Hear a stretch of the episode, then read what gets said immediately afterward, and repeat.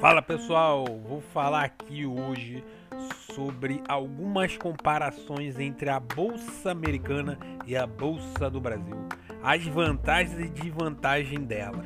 Aproveitando, quero mandar aqui um alô para o pessoal que me ouve dos Estados Unidos e agora também os ouvintes da Europa, tá? Valeu, obrigado aí. E é claro, os ouvintes aqui do Brasil. Zéu, zéu, zéu, zéu, zéu. Valeu. Bom, Bem-vindo ao meu Bolso Cash, nosso podcast quinzenal. Eu sou Maurício do Maurício Finanças, consultor financeiro, educador financeiro e psicólogo. Então confere aí meu Bolso Cash. Valeu!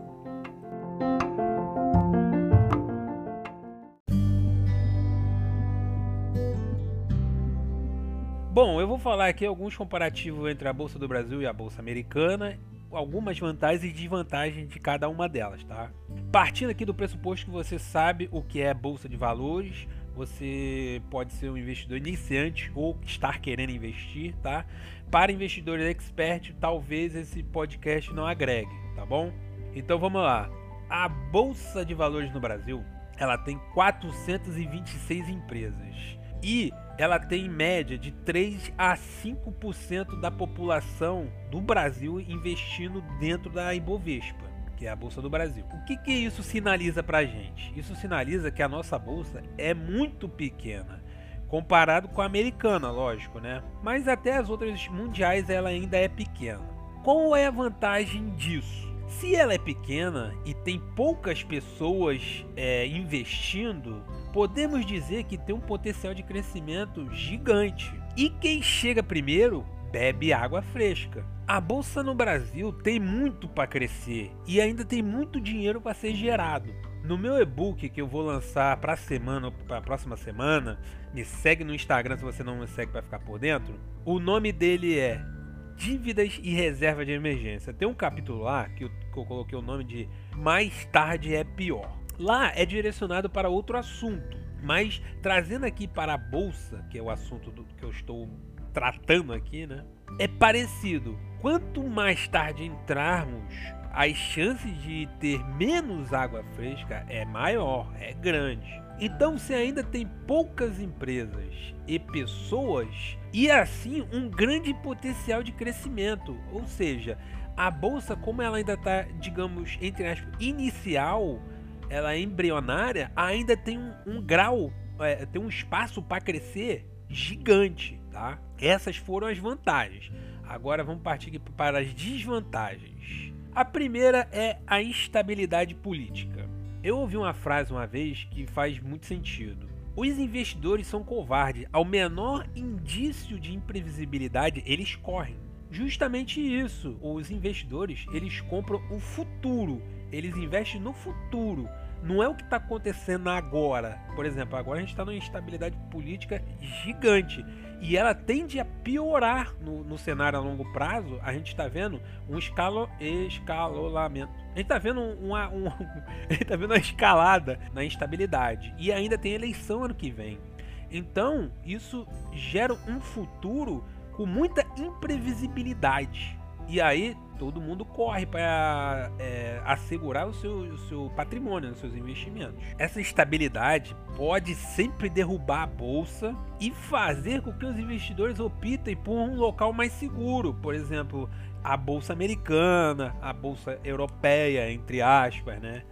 Um local com menos instabilidade. Mas também, por outro lado, isso, essa instabilidade gera, gera grandes oportunidades cabe aproveitarmos e analisarmos e observarmos.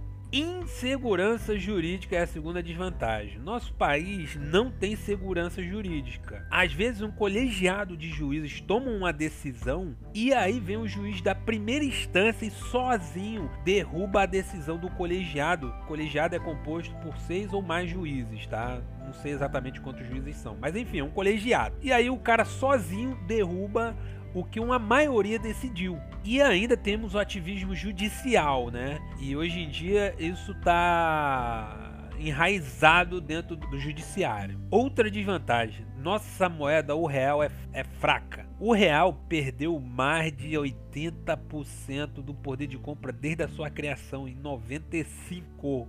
Mas mesmo assim tem oportunidades, pois quanto maior é o risco de um, de um investimento, as chances de ganhos também podem ser altas, né? Agora vamos falar aqui um pouquinho da Bolsa Americana. A Bolsa Americana tem por volta de 5.458 empresas e meia meia da população, meia meia por cento da população, né, investe na Bolsa Americana percebam que a bolsa lá ela é mais desenvolvida. Mesmo assim, ainda tem água fresca, mas é menos que aqui no Brasil, né? Lá ainda tem é, é, muitos investidores de fora dos Estados Unidos. Esse 66% são investidores internos. Bom, as vantagens, né? A quantidade de empresas que temos lá é, e vários setores para a gente investir. Eu mesmo, eu invisto em urânio pela bolsa americana empresas que mineram e afins urânio, coisa que aqui no Brasil não tem. E tem uma variedade de empresas que você pode investir lá, por exemplo, empresa só que fabrica torre de telefonia. Enfim, se você procurar, você acha muita coisa bem diferenciada. É bem amplo lá o que temos de empresa, né? Sem falar até mesmo dentro de um setor só, por exemplo, vamos falar aqui do setor de telefonia tem várias empresas, tanto nacional, ou seja, tanto americana como de fora. Outra vantagem, a estabilidade política é maior que no Brasil, a segurança jurídica que é maior que no Brasil e a moeda o dólar, né, que é mais forte que o real. E ainda estamos investindo lá, dolarizando nossos investimentos. Ou seja, nós estamos transformando o nosso real, a moeda fraca, em uma moeda mais forte. Lá também, como eu já disse, temos as maiores empresas do mundo, né? Tanto da área tecnológica como fora da área tecnológica. E as desvantagens da bolsa americana? Embora tenha muitas empresas, a bolsa é, ela já está bem desenvolvida comparado com a do Brasil. As chances de crescimento são menores. Não quer dizer que não tenha, mas são menores comparados com a bolsa brasileira. A instabilidade política dentro dos Estados Unidos é, o que eu quero dizer com isso? Que comparado com o Brasil, ela é mais instável. Ela é mais estável, aliás. Ela é mais estável, a situação política americana. Mas lá dentro, atualmente, ela anda bem instável, tá? E isso é uma desvantagem. Até para o padrão americano, já está bem instável lá a situação política. Outra desvantagem é a impressão de moeda pelo governo, tá? Eu nem, eu já até perdi as contas, mas da última vez que eu vi eu tava estava perto acho que de 3 trilhões de moeda de dólar impresso que o governo imprimiu. Eu, eu, eu, até perdi já. eu até perdi as contas. É tão absurdo que eu perdi as contas. Mas enfim, os americanos eles não estão acostumados com inflação. Aqui no Brasil, a nossa inflação está em torno de 8%. Nos Estados Unidos, ela está em 5%, que já é até um padrão alto. Essa porcentagem para o padrão americano é muito alta. Eles não estão acostumados com esse tipo de inflação. Desde 2008, não tinha uma inflação tão grande nos Estados Unidos. Resumo: a bolsa brasileira é bem mais arriscada, menos desenvolvida e por isso tem grande chance de crescimento e retorno tem muito, é, muito risco, mas também tem boas chances de lucro. A bolsa americana ela é mais segura, tem menos chance de crescimento, mas ainda tem uns bons retornos lá, principalmente porque estaríamos dolarizando a nossa carteira, ou seja, investindo é, em dólar e recebendo em dólar. Tá, e, então eu vou investir tudo no Brasil ou nos Estados Unidos? Não, a base do investimento é colocar os ovos em várias cestas, tá? Caso uma das cestas caia, não perdemos todos os ovos. Então diversificar o máximo possível. Por exemplo, eu estou na Bolsa do Brasil, na Bolsa Americana, compro criptomoedas, tenho dinheiro na renda fixa, enfim, eu saio espalhando os ovos em várias cestas, porque com, quando uma der problema, não está tudo alocado ali. Eu tenho outra que pode estar se beneficiando de um problema que está ocorrendo na outra cesta. Não sei se eu, eu fui meio complexo nesse. Enfim, se eu, se eu tô com investimento num setor, ou num tipo de investimento, ele pode estar sofrendo alguma coisa, seja intervenção no governo ou uma guerra, seja o que for, um outro setor pode estar se beneficiando desse mesmo problema, entendeu?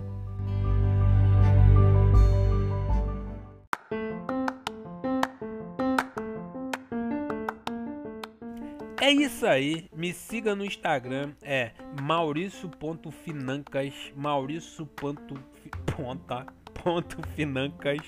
Essa semana deve, essa semana ou semana que vem, tá bom?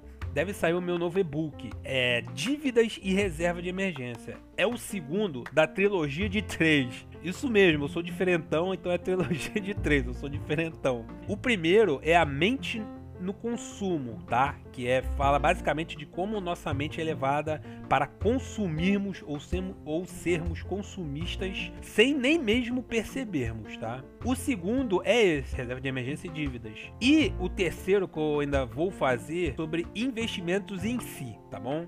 Porque cada um é importante para um, uma fase do investidor. Me segue lá no Instagram, e não percam, o link do primeiro e-book, ele tá no. O link tá na bio, tá? E também a pré-inscrição para consultoria, tem lá o, Você preenche lá o cadastro lá. Você deixa lá algumas informações, como qual é o seu objetivo e afins, e aí é pra gente poder alinhar o seu objetivo com o nosso trabalho, tá bom? Pré-inscrição tá lá, o, o link tá lá, é só preencher lá o cadastro. Vou abrir vagas daqui a duas semanas. As vagas são limitadas, tá bom? São cinco vagas para eu poder dar atenção para cada um com uma certa exclusividade boa e todo mundo ser bem atendido. Bom, chega de merchan. Obrigado por ouvir aqui meu Bolso Cash. Espero que a mensagem principal que eu tenha passado aqui diversificação seja por investimento na bolsa ou seja, por exemplo, seu investimento que você faça na sua, na sua área, no seu negócio, por exemplo, nos seus aluguéis, entendeu? Você diversificar, porque uma torneira pode fechar, mas você vai ter outras abertas. Bom, é isso aí, chega, já falei demais. Eu sempre peço para vocês deixarem feedback, tá bom? Dúvidas, sugestões, críticas, xingando meu sotaque que é bem carregado. Enfim, tô falando demais. Muito obrigado, valeu!